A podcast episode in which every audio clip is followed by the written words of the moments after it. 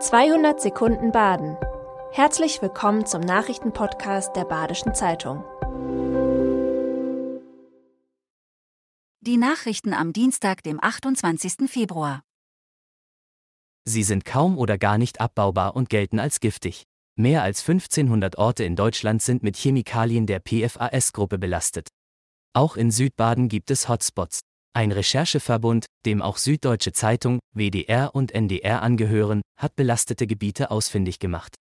Die Werte betreffen sechs PFAS-Verbindungen, die als besonders besorgniserregende Stoffe gelten bzw. bereits von einer EU-Verordnung eingeschränkt sind. Welche Gebiete betroffen sind, lesen Sie heute in der Badischen Zeitung. Am 14. Februar wurde in Schluchsee ein Rind tot aufgefunden. Nach genetischen Untersuchungen steht nun fest, es wurde von einem Wolf gerissen. Eine genaue Individualisierung war nicht möglich. Vor kurzem hatte eine Fotofalle nahe der Gemeinde St. Blasien zwei Wölfe gezeigt. Mittlerweile steht fest, dass es sich hierbei um einen männlichen und einen weiblichen Wolf gehandelt hat. Da derzeit Paarungszeit der Wölfe ist, birgt dies das Risiko für eine Rudelbildung.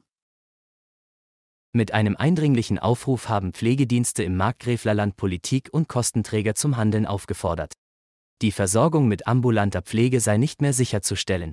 Die starke Reduktion des Pflegeangebots von zwei bisherigen Anbietern in den vergangenen Monaten hat die schon vorher angespannte Situation nun vollends eskalieren lassen. Immer mehr Menschen bleiben unversorgt.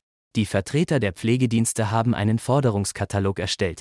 Dort verlangen sie eine Kostendeckelung und den Abbau der Bürokratie. Ein erster möglicher Schritt könnte eine verlässliche Bedarfsanalyse vor Ort sein. Im Höhepunkt gab es fast 100 davon, zuletzt nur noch ganz wenige und ab Mittwoch wohl keine mehr. Die Testpflicht entfällt und damit ist die Zeit der Teststationen zu Ende. Noch vor rund einem Jahr gab es in Freiburg 81 Teststationen und 60 testende Arztpraxen sowie eine größere Zahl von Apotheken, in denen getestet wurde. Lange tummelten sich auch dubiose Anbieter im Geschäft. Zuletzt gab es nur noch circa zwei Dutzend Teststellen. Sie lebten von Menschen, die Krankenhäuser oder Pflegeeinrichtungen betreten wollten. Mit dem Wegfall der gesetzlichen Regelung werden auch sie verschwinden. Wie andere Touristenziele hat auch der Feldberg mit Müllverschmutzung zu kämpfen. Laut Ranger Achim Laber tritt das Problem vor allem in den Wintermonaten auf. Besonders an den Parkplätzen und um die Skilifte herum wird dann viel Müll in die Landschaft geworfen. Mehr Mülleimer sind indes keine Option.